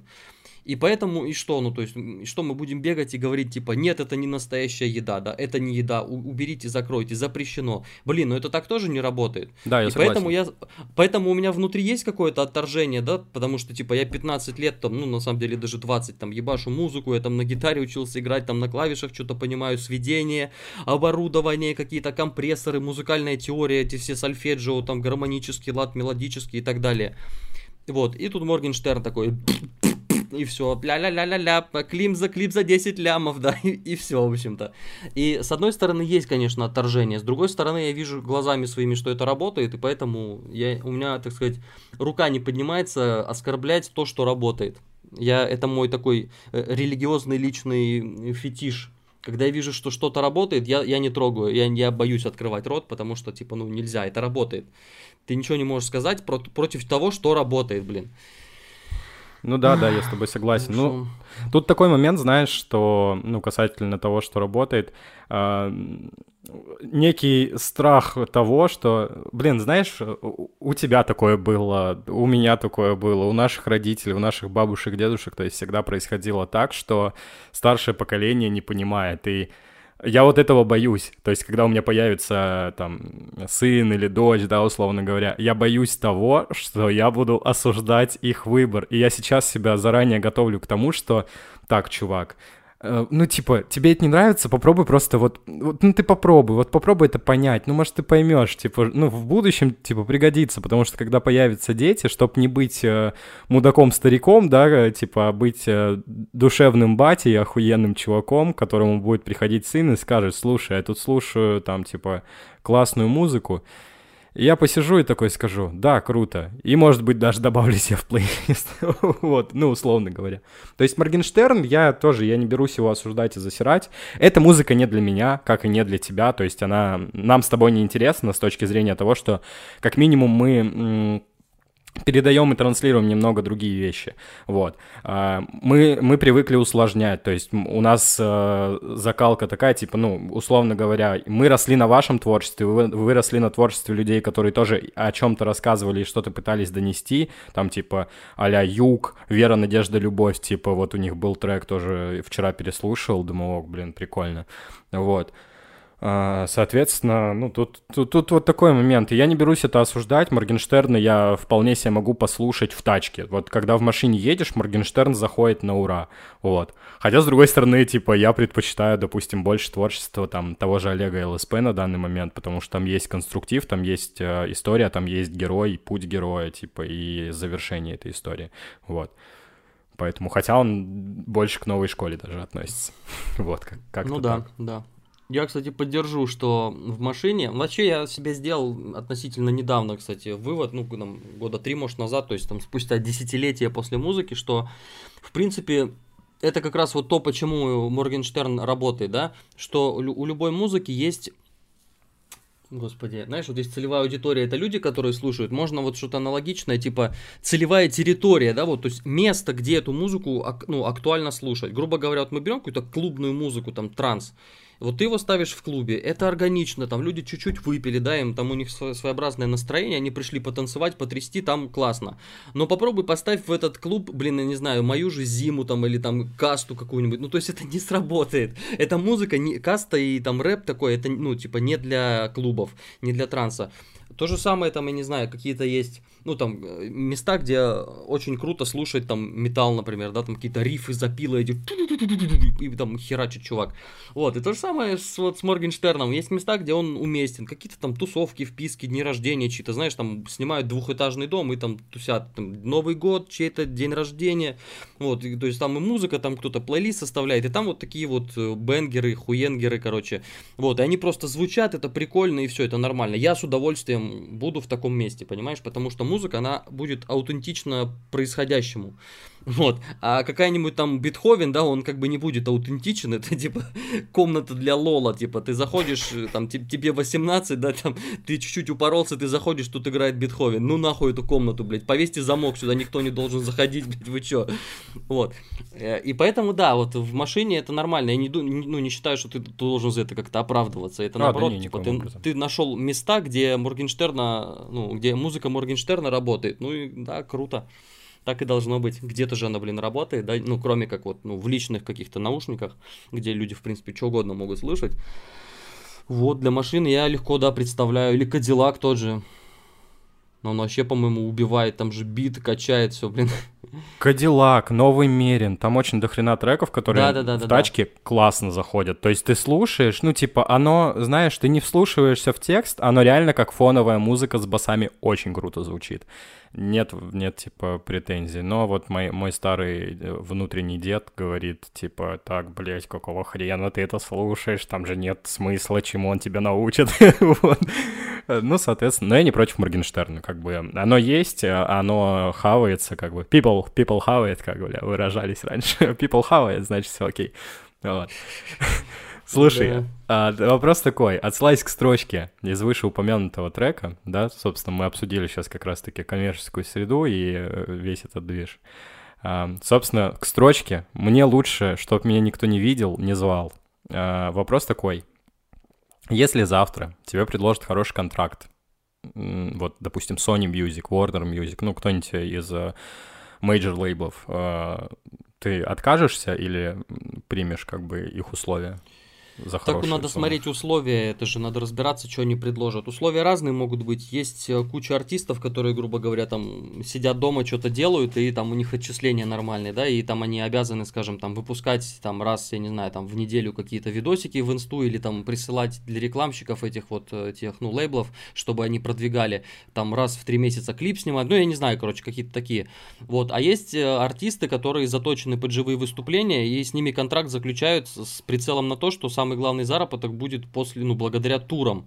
Вот, соответственно, там, где туры и какие-то именно вот эти выезды, типа, давайте мы его позовем на корпоратив, на тур, на, на открытие Олимпийского, ну, который уже снесли, короче, ну, неважно. Вот, то есть вот это, да, это мне не подходит, а какие-то другие условия вполне может оказаться что-то рабочее. Да, смотри, вот, допустим, касательно условий. Вот я сейчас вкратце. Допустим, тебе пишет Sony Music. Мы готовы там заплатить, платить вам за каждый релиз там по 5000 э, долларов, да, условно говоря. То есть мы подписываем э, контракт на 3 года, готовы платить вам за каждый релиз. Ну, то есть не, не сингловые релизы, а именно там за э, крупные какие-то альбомы. Вот, вы там должны будете за год два альбома выпустить железно, а там, может, и больше а при этом мы вкладываемся в вашу рекламу, мы развиваем ваш бренд, мы делаем вам образ, то есть, то, короче, они сколачивают вокруг тебя уже готовую команду, типа специалистов, которые из тебя делают просто э, какой-то ну, так и скажем, коммерческий продукт, вот, и при этом платят тебе большие деньги, и плюс ко всему уже, типа, организации концертов, то есть все-все-все они берут на себя, тебе только писать музыку, вот, э, вот такой контракт, условно говоря. Ну, не, если конкретно такой, то нет. Это мне, мне просто неинтересно выступление, поэтому там, где выступление, мне это, скорее всего, не подойдет. Угу. Я понял. Там, где просто надо писать, там, да, там можно общаться, там варианты есть. И то, что значит выстроить имидж, образ, э, вот это вот, забрать на себя, это тоже там вопрос в том, насколько это сильно будет именно влезать в мою жизнь. Это вот к вопросу выбора между творчеством и как там, коммерческим, да. То есть вопрос в том, насколько это сильно будет влезать в мою жизнь и менять вот образ жизни и то, что я, то, к чему я шел, то, что я выстраивал. Если вот, ну, какие-то критические моменты будет, будут переступаться, то да, я буду там предлагать какие-то варианты, чтобы это обойти, или если там критично, то да, придется просто отказаться. Вот. А если это будет не критичное, то да, можно, почему нет. То есть это вот та же история, что если я не, ну, не приступаю какие-то свои личные там, ну, принципы, назовем их, да, идеалы, ценности, то, конечно, я с удовольствием за такое развитие. Да, я с тобой согласен, и, и это правильная позиция. Гла- главное раз, просто разобраться во всем вопросе как бы досконально и и понять, принимаешь ты это или отказываешься. Вот. В первую очередь да, да, да. принципы, они всегда должны да, тут, быть. Тут, тут как раз вот очень важны детали, да, что от меня нужно, что от меня не, ну, что не нужно. Может, там будет какая-нибудь обязательная реклама каких-нибудь этих ставочников, типа, ну, которые там это, поставь деньги и докажи, что ты лох, вот это все. Вот, это ужасно. Просто ужас. Слушай, а, Вов, сколько тебе сейчас лет на данный момент? 35. 35. Э, сколько раз за эти годы ты был готов бросить музыку? Вот прям что, блин, может быть, не мое. Ну, много, ее я еще я и бросал несколько раз. Готов был бросить еще больше. Ну, сколько раз я, по-моему, бросал, прям я прям с анонсом, знаешь, я прям писал в группе, все, ребят, можете расходиться, музыки больше не будет. Я, по-моему, два или, может быть, даже три раза это писал. И хотел, хотел... Да, слушай, я хер посчитаешь. Раз 50, может, может больше. Я, собственно, и сейчас хочу, честно говоря. То есть это такой непрекращающаяся мысль, знаешь, она на цикле застряла. Может бросить музыку, может бросить музыку. Вот, так что Просто сейчас она больше не выходит никуда за пределы вот головы, если ее не тянуть за веревочку, как ты вот сейчас ее вытягиваешь из колодца, да, такой труп чей-то разложившийся. Вот сейчас ты его опустишь назад, и все, никто не узнает ничего. Вот, то есть если не трогать, то мысль, она как бы там присутствует постоянно, но снаружи никто этого не видит и я спокойно продолжаю, собственно, писать без... Просто, знаешь, было очень важно настроить вот эти вот, ну, ожидания и реальность. У меня, я почему бросал? Потому что у меня всегда были ожидания на, там, на два порядка выше, да, реальности. То есть, типа, я такой, так, все, я... Это вот был 2006 год, когда я прям плотно начал музыкой заниматься. И я такой, так, ну все, через год я должен собрать Олимпийский. Вот, типа там проходит год, я, естественно, нахуй никому все еще не нужен. И все, я такой, а, ну, типа, все, говно ничего не работает, я ухожу из музыки. Руки опускаются, Вот, потом, короче. типа, там полгода, да, полгода посидел, думаю, что я ухожу, можно еще песенку написать, типа, и пошел написал, потом еще написал, вот, и такой, все, я возвращаюсь в музыку. Просто у меня не было фанатов, и поэтому всем было на это насрать. Вот, но сама идея, то есть это вот именно так было. А постепенно я просто согласовал ожидания, реальность, да, настроил, ну, правильное восприятие, что типа вот, вот так вот все, как есть и все. Надо отталкиваться от этого, и все, и больше ну, не надо ни, ни откуда уходить и никуда приходить. Я просто ну, беру то, что есть, и работаю с этим. И, в общем-то, все нормально стало. Сейчас ты просто молча берешь перерыв и, типа, выпускаешь, когда хочется, условно говоря. Ну, я сейчас стал вот э, непрерывно делать треки, начиная с э, прошлого года, там, с июня примерно. Вот, я выпускал там раз в месяц, два. Сейчас я, собственно, вот с февраля почти, с января даже сижу над новым треком. Я там себе усложнил жизнь переходом из Кубейса в Reaper. Вот. Но в целом я сейчас прям занимаюсь плотно этим. То есть я не бросил, это не какой-то очередной мое, знаешь, перерыв исчезновения. Нет, я занимаюсь прям регулярно и очень надеюсь, что в июне все-таки трек выйдет. Я вот работаю над ним сейчас как раз. Да, слушай, касательно выхода треков, эх, классно, что ты сам к этому подвел. А, ты загружаешь музыку через OneRPM. Да. Смело, с учетом шумихи вокруг, э, собственно, самого OneRPM. Да. А что с ними? Я вообще не в курсе. Сейчас расскажу. Да. Сейчас вопрос. Не планируешь ли ты в последующем э, перенести каталог к более серьезным игрокам после OneRPM? Но так как ты не знаешь, я тебе сейчас вкратце расскажу пару историй с OneRPM связанных. Давай. У нас должен был быть подкаст с OneRPM, кстати говоря, но так как я... Я честный человек, и я всегда, ну, как бы предупреждаю, если будет жесть э, на подкасте, то я предупреждаю об этой жести, вот. Соответственно, я вышел, у меня есть один паренек, который работает с OneRPM напрямую, то есть э, по, по контракту прям с самим OneRPM. То есть не как у тебя, не как я раньше работал, просто типа э, зарегистрировался и загружаешь музыку. Uh, у него там типа особ- особые условия, есть возможность промо и прочей вот этой вот фигни. Вот, и я ему написал, говорю, чел, типа, скинь мне контакты человека, с кем я могу записать подкаст. Он говорит, ну, типа, я у него спрошу, интересно ли ему это, типа, и, типа, напиши, если что. Он мне скидывает контакт, он говорит, да, он готов, типа, с тобой пообщаться. Я пишу, говорю, слушайте, а, давайте, типа, на подкаст залетим, ну, типа, залетите, сделаем, запишем. Он такой, да-да-да, классно, давайте сделаем. А потом такой, а, а о чем будем говорить? Ну, я ему расписал вкратце. Я говорю, ну, типа, я позадаю вопросы. Я, на самом деле, всегда на первых порах всем рекомендую OneRPM. Я так и написал. Я говорю, типа, вот, есть общие вопросы, и у меня есть личные вопросы к вам. А, и вот, когда он увидел, типа, про мои личные вопросы к ним, он такой, а, слушайте, мы подумали, что нам сейчас а, лучше не стоит в это ввязываться. Я такой, а, окей. Вот. А, была ситуация, есть такой артист, как Руслан Утюг, э, на YouTube э, он выложил, собственно, как-то видос.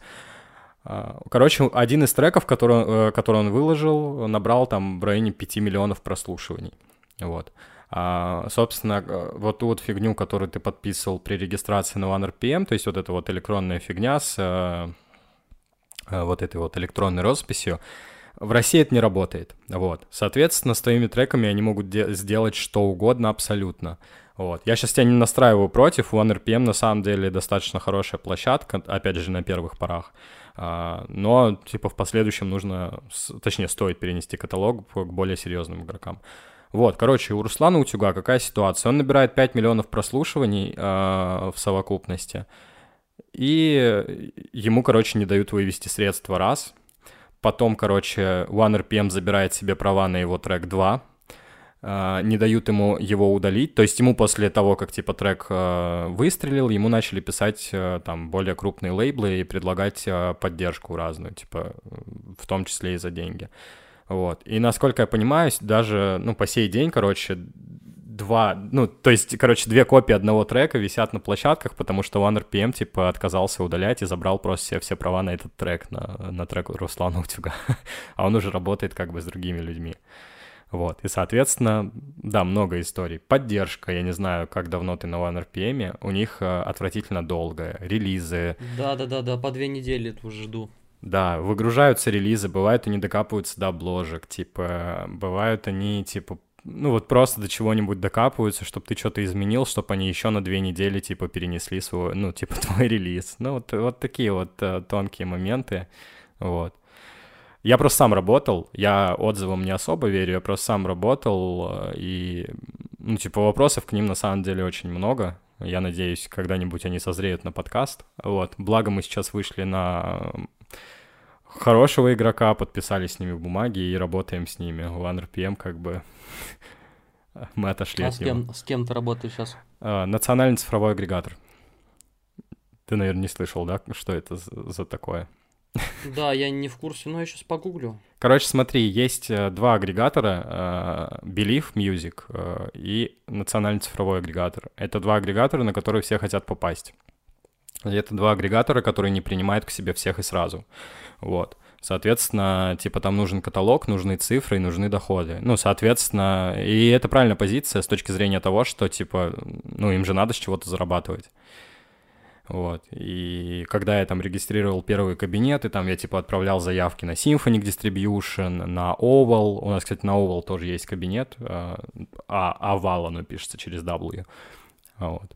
И, соответственно, ну, типа, Symphonic нас отклонял, Oval нас принял, но там, типа, месяц размещается релиз, а так как мы занимаемся, занимаемся дистрибьюцией, у нас, типа, много артистов, э, которые за деньги загружаются, и им надо, чтобы трек вышел через неделю, не позже.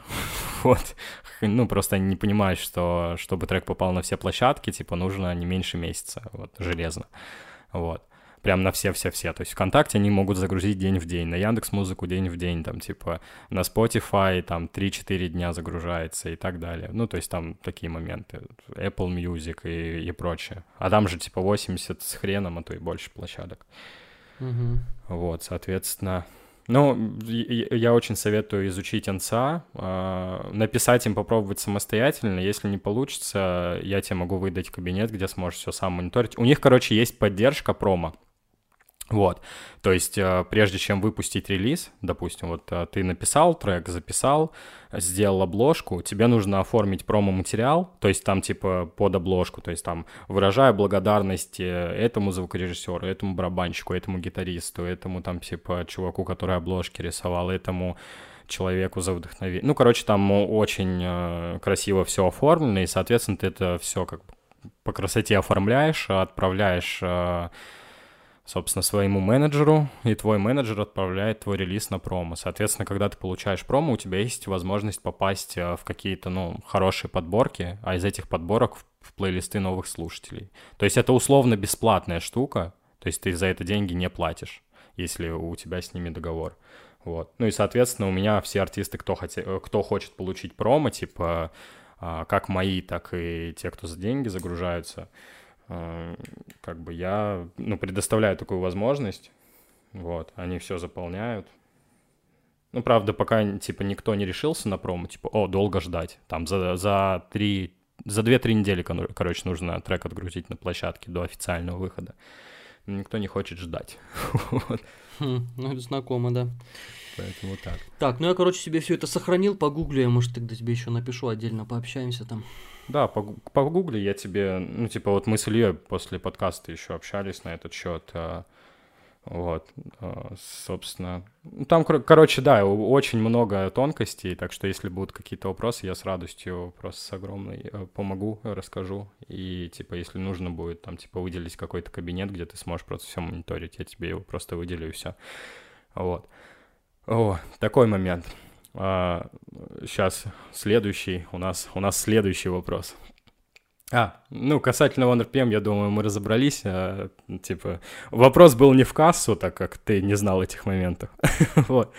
А, собственно, вопрос следующий. А, ты, ну, типа, ты батловик же, типа, в прошлом ты на хип-хоп.ру участвовал, я могу ошибаться, по-моему, участвовал на каких-то... Да, да, участвовал. Э, типа, да. А, вопрос такой. Э, батлы, по твоему мнению, в 2021 году актуальны? Или, ну, типа, все, уже можно закрывать лавочку, типа там ничего никому не светит уже? Да что-то, слушай, ну я не настолько батловик, во-первых, да, я в онлайнах только был, в офлайнах я не был, и в онлайнах я только мало участвовал, в основном это было в самом начале, и, в общем, даже когда не в начале, я работал больше на... Это было для меня как упражнение, такой тренажерный зал, я приходил, что-то отрабатывал, и все, в общем, поэтому многие батлы просто бросались по пути, и, знаешь, со стороны выглядело, типа, что-то ты ничего не умеешь доделывать, а на самом деле я пришел отработать, я отработал, я пошел, все, как бы, батл больше не нужен. Так что я не, не, не слежу, короче, за этим, не скажу, что там они когда-то... Я слышал историю, что, во-первых, у нас онлайн умерли там в районе 12 что ли, года, да, якобы, и вот и на их смену пришли офлайны. Потом я слышал, что офлайны умерли, вот Versus там у нас что-то умирал долго, и, видимо, где-то после 15-16 вроде уже умер окончательно. А, там пошли какие-то командные батлы, что там было еще, эти под, подбиты, версии, ну, типа, это уже смотреть было просто неинтересно все. Ну, мне, по крайней мере, я не знаю, как в целом. Вот, так что я, короче, в целом не знаю, что даже сказать. В целом, мне кажется, что ну, то есть у меня же самого есть батл, да, атмосферный батл. И я много лет все пытаюсь это следующий сезон организовать, но пока, опять же, руки не доходят, и уже непонятно, дойдут ли. И на нем я просто смотрю, что всегда будут новые люди, которые, которым это интересно, прийти просто побатлить, также поотрабатывать, да. Кого-то, может, призы привлекают, но, ну, не знаю, насколько это серьезно, там призы обычно такие довольно скромные. Вот, но то, что люди будут приходить бесконечно, мне кажется, это такой прям, ну, лично мной проверенный статистический факт просто. Так что они, может быть, умерли именно в каком-то большом значении, масштабе, да, то есть там не будут 100 миллионов людей смотреть за этими батлами, там, как в Корее за StarCraft ом, я не знаю. Но какая-то вот стандартная такая аудитория, которая постоянно будет, это, ну, это неумираемая. И на этом как-то можно, если кому-то это интересно, зарабатывать, кому интересно просто делать, то это можно делать, это всегда будет, э, ну, то есть всегда будет, всегда будут эти люди, которые будут и участвовать, и смотреть за этим всем. Ну, я просто слежу, ну, как... Я достаточно давно слежу за, за, за всей этой музыкальной херней, собственно говоря. И а, последнее время, что я наблюдаю на батлах, а, я вижу там либо старые никнеймы а, батловиков с индо-батлов, с независимых, да, с официальных. Я тоже видел их. И, и типа, и ты смотришь там сосиса батлов всяких, типа, и ты такой смотришь и думаешь, блин, чуваки, ну типа вы такие классные были, ну, ну, типа, ну зачем вы остановились именно на батлах, как бы, то есть, ну, много имен, я сейчас, блин, тебе сотни могу назвать, вот так вот перечисляя, ну, реально очень много имен, которые в теории, э, в, музы- в музыкальном плане бы звучали гораздо круче, да, типа, э, просто тут момент такой, что если ты, э, собственно, заходишь э, с батлового творчества, то там ты набираешь первую аудиторию. И, соответственно, эта первая аудитория тебя как бы либо тянет вниз, либо тянет вверх. Вот. Батловая аудитория, насколько вот э, я вижу, она по большей части, к сожалению, тянет вниз, потому что когда артист э, из батлового рэпера пытается перестроиться в какого-то более серьезного артиста, у него начинаются проблемы с тем, что его аудитория начинает типа, о, фу, да это говно, типа ты там попсу какую-то делаешь, нахер мне это да, надо, да, вот да, тогда да. ты делал круто, вот, вот, вот это вот, мне кажется, страх, типа главный, почему я не участвую на онлайн-батлах.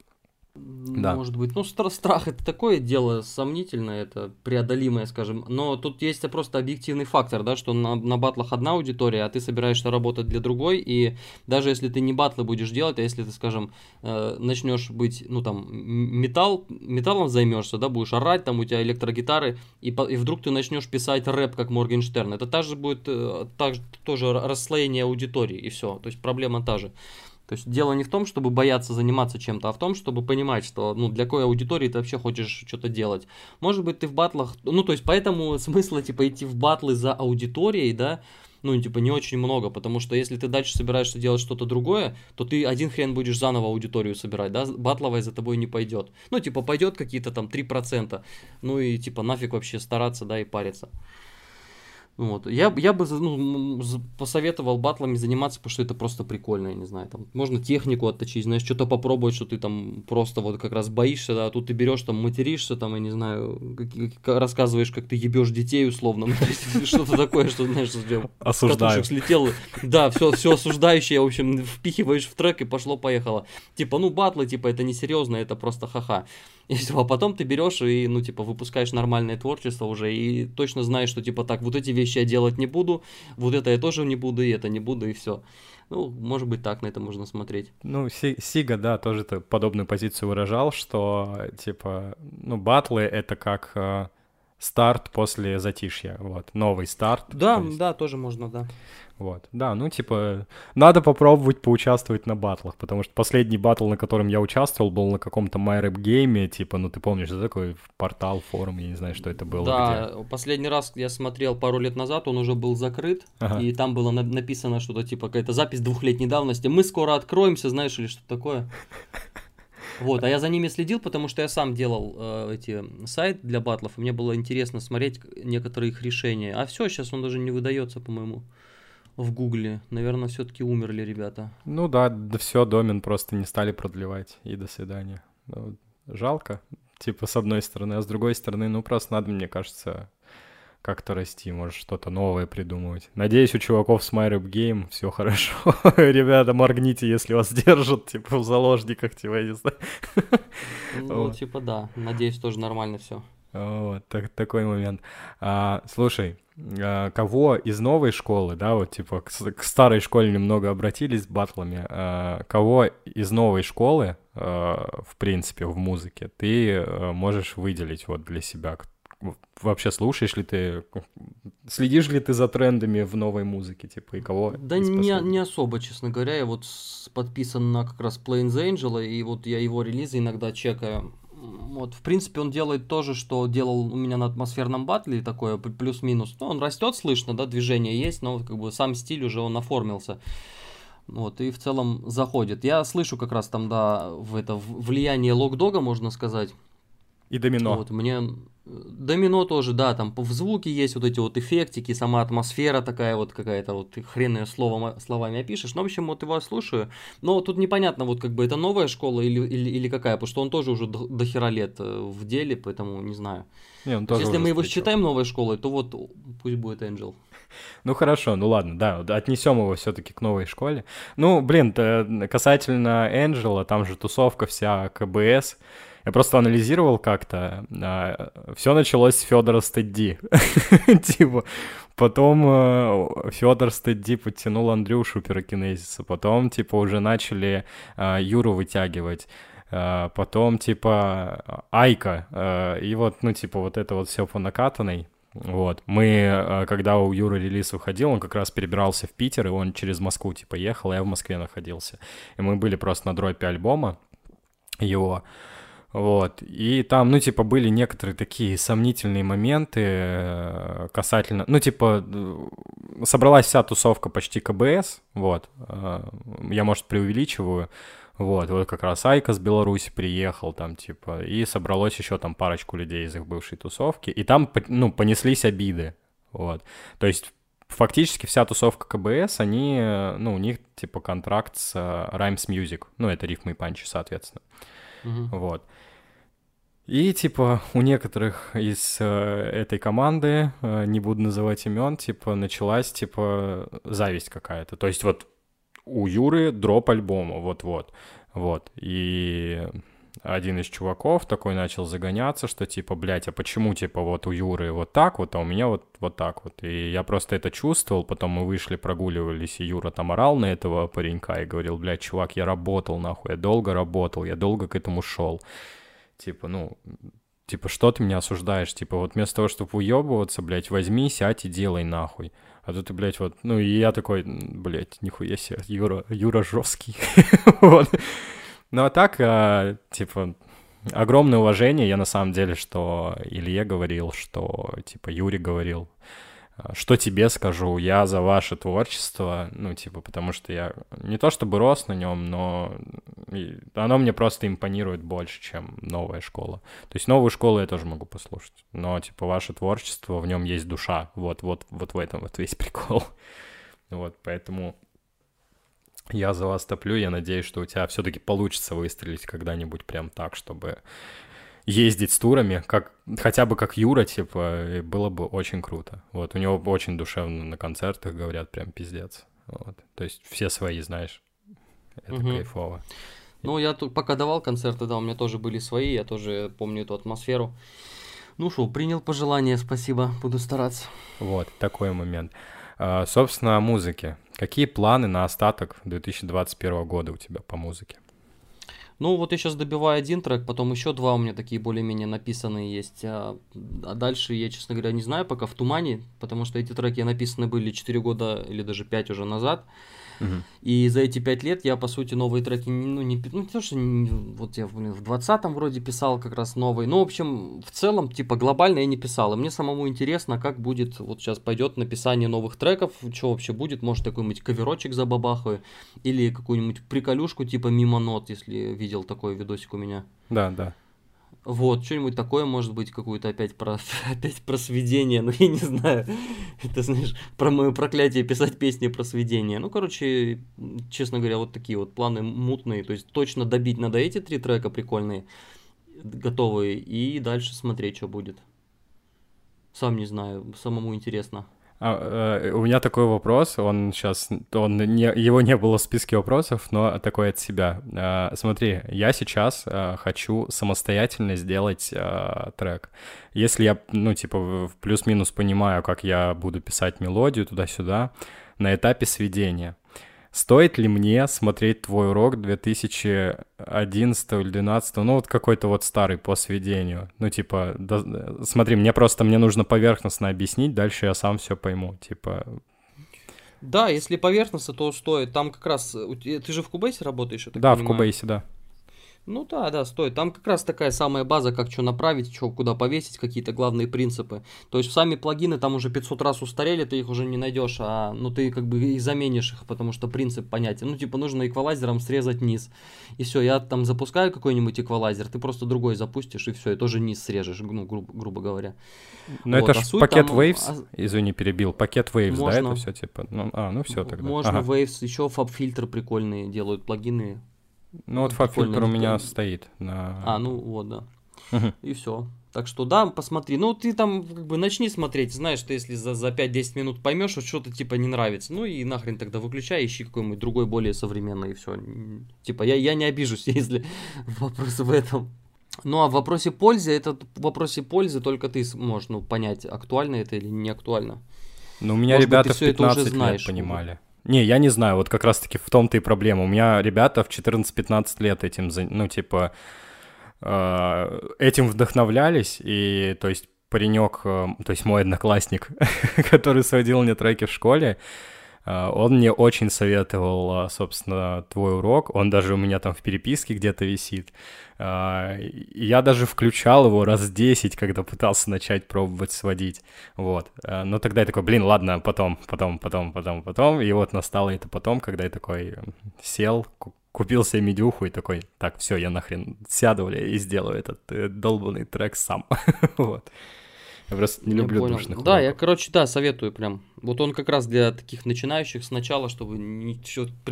Я исходил из того, что человек ничего не знает и не понимает, и все. Так что вот вообще идеально. Да, ну тогда, тогда круто. У меня просто была, блин, э, ситуация, когда я скачал э, какой-то огромный урок по FL, я очень не люблю, когда мне разжевывают. То есть, э, типа, мне можно даже намекнуть, я такой, а, ну, типа, то есть ты начнешь говорить, я включу, э, уже начну что-то делать, и, типа, я уже пойму, пока ты мне договоришь, типа, условно, как это работает. Mm-hmm. То есть я просто потыкаю, mm-hmm. посмотрю и начну понимать. Вот. А там, типа, у, этот урок, э, ну, этот курс, да, назовем его так, на 18 часов. Первые полтора часа это был вводный урок, полчаса я смотрел три дня, потому что он мне рассказывал, э, ну вот, настолько тупорылые вещи, что у меня уже начинала загораться жова, типа от того, что вот эта штука прибавляет громкость, вот эта штука перекидывает на левый канал или на правый канал, вот. И вот тут вот, типа, ну, левый канал — это когда в левом наушнике звучит, и ты такой, бля, чел, ну, типа, ну, серьезно, давай просто вот, типа, ты мне расскажешь, смотри, тыкай сюда, тыкай сюда, тыкай сюда, и все, как бы, и просто уже пробуй сам. вот. Поэтому тут такой момент. Да, знакомый. Да. Слушай, а, мы с тобой до подкаста, ты э, говорил, что хочешь э, рассказать, э, ну, хочешь обсудить какой-то момент касательно вот как раз периода после 20 лет. Есть ли у тебя какая-нибудь, может, веселая или грустная история, связанная с этим периодом? Ну, или, или просто обобщенно что-то, что ты переживал, собственно, за, за вот определенный период жизни? Что-то даже сходу хрен знает. Периоды-то всякие были. Я прям, в принципе, по годам почему-то помню. Я не знаю, все ли так помнят. Я по годам помню, чем я занимался, в каком году, какой, какой херней и что я хотел вообще достичь. Вот, обычно ничего не достигал, но зато откладывался очень прикольный опыт. Что-то из этого самое главное выделить? Да трудно, наверное, когда вот как раз где-то там после 20 я напоролся на Юрия Мороза, он там школа своего дела, там про бизнес сначала так выглядело все. На самом деле там очень такая сильная психология была. Он как, он как будто, знаешь, всех специально заманивал на курсы якобы по бизнесу, а на самом деле он, типа, психологию как будто преподавал. Вот это вот как будто бы на самом деле было. Потому что, то есть я смотрел эти видосики его там, там это были видосики вообще из 2003 года, знаешь, там качество 320 на 20, я не знаю, то есть такого снятое на какие-то эти, на патефоны, ну, то есть очень страшно смотреть, слушать, звук мерзкий. Но вот мысли вот так классно зашли и так сильно перенастроили вообще мозг мне, что вот это вот такой мой фундамент фактически, который я до сих пор использую и не знаю, наверное, дальше буду использовать. Какие-то простые вещи, ну типа, что, например, там любая проблема конкретно, то есть как только ты очень четко опишешь проблему, ты увидишь вот в этом описании решение, то есть оно будет очевидно просто вот очевидно, ну, то есть там дважды два сложишь, грубо говоря, и получишь. А когда ты, ну, не описываешь, или, или когда ты чувствуешь, что ты не можешь решить проблему, значит, ты просто еще не до конца сформулировал, вот именно конкретности, конкретики не хватает. Вот, и, например, я попробовал пару раз, и мне это что-то так это поперло, так получилось, что я с тех пор вот фанат конкретики просто дикий.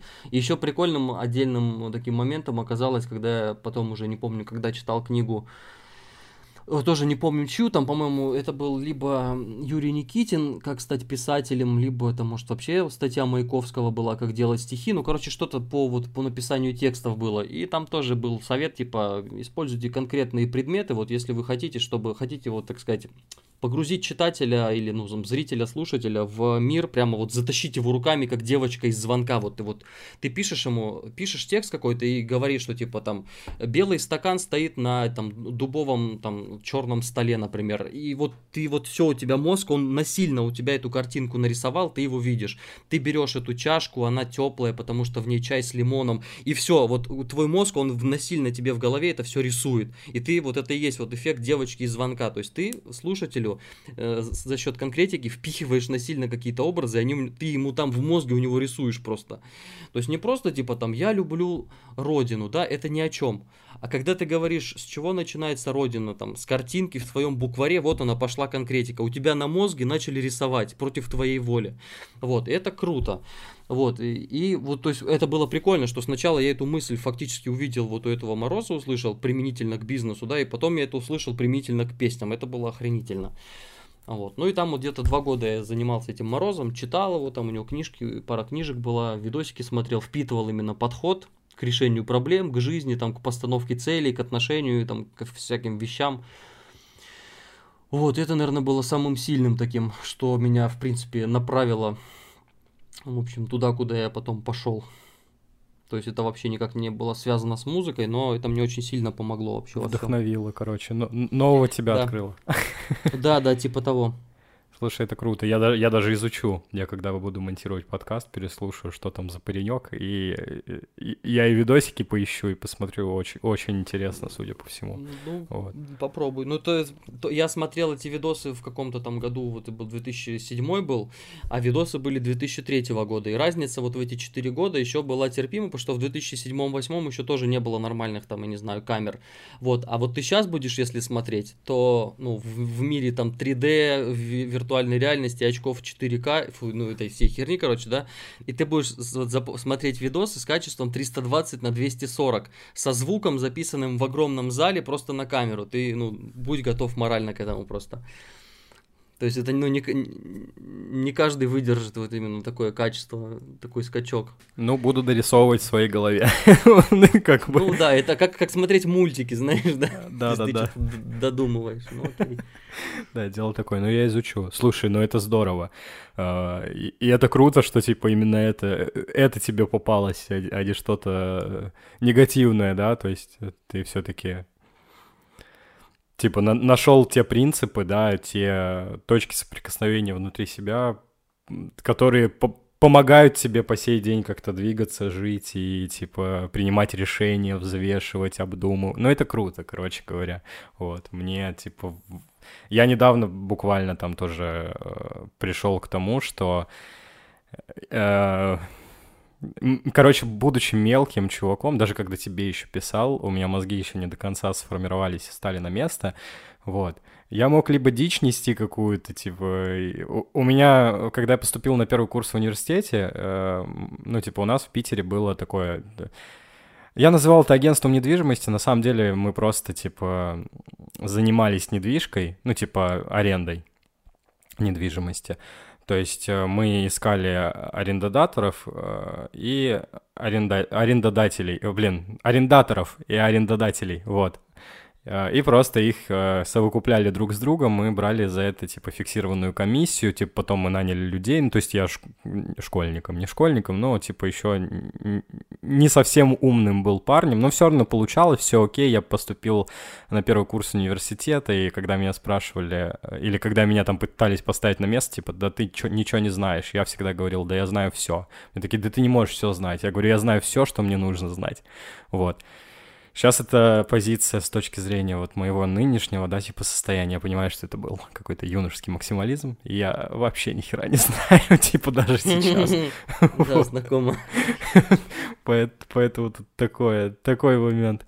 И я обязательно изучу, потому что все, таки, ну, все такие вещи, знаешь, когда наводишь порядок в голове как-то, ну, короче, все, что наводит в порядок какой-то в голове, упорядочивающий, упорядочивающий, фу, упорядочивающий, ну ты понял, короче, я не выговорю эту херню сейчас, упорядочивающий, сука, какая попытка, десятая, Короче, наводит порядок в голове, вот. А, а, Причем слово в голове правильно произносится, произнести я его не могу, типа я путаю буквы. Короче, когда наводит порядок в голове какая-то вот штука, это очень круто, вот, то есть, знаешь, это не к психологу сходить, а самому разобраться в проблеме и понять, как бы найти пути решения ее. Это очень круто, я считаю. Вот. Угу. И круто, что ты опять же к этому пришел э, в тот момент, а не позже. вот. Как-то так.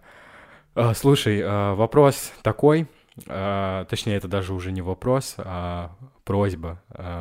Вова, назови топ-3 трека, которые ты слушаешь сейчас, вот, которые, которые у тебя находятся в плейлисте на данный момент, и ты вот прям от них кайфуешь, что ты вообще, вот топ-3 трека, они могут быть русскими, не русскими, неважно. Просто Сейчас вот надо плейлист 3. открыть и вспомнить. Потому что последние дни я гоняю только несчастный свой трек новый, свожу. Так, что тут у нас интересного есть? Ну, а, ну, наверное, из последних вот «Салют Вера», кавер этот «Моносонгс» какой-то на песню Меладзе. Салют, Вера, меня... вот это, да? Да-да-да, приколола. Ну, из последних еще «Москва не верит слезам», «Руки вверх», «Харти Касти». Так, и... Чё бы еще?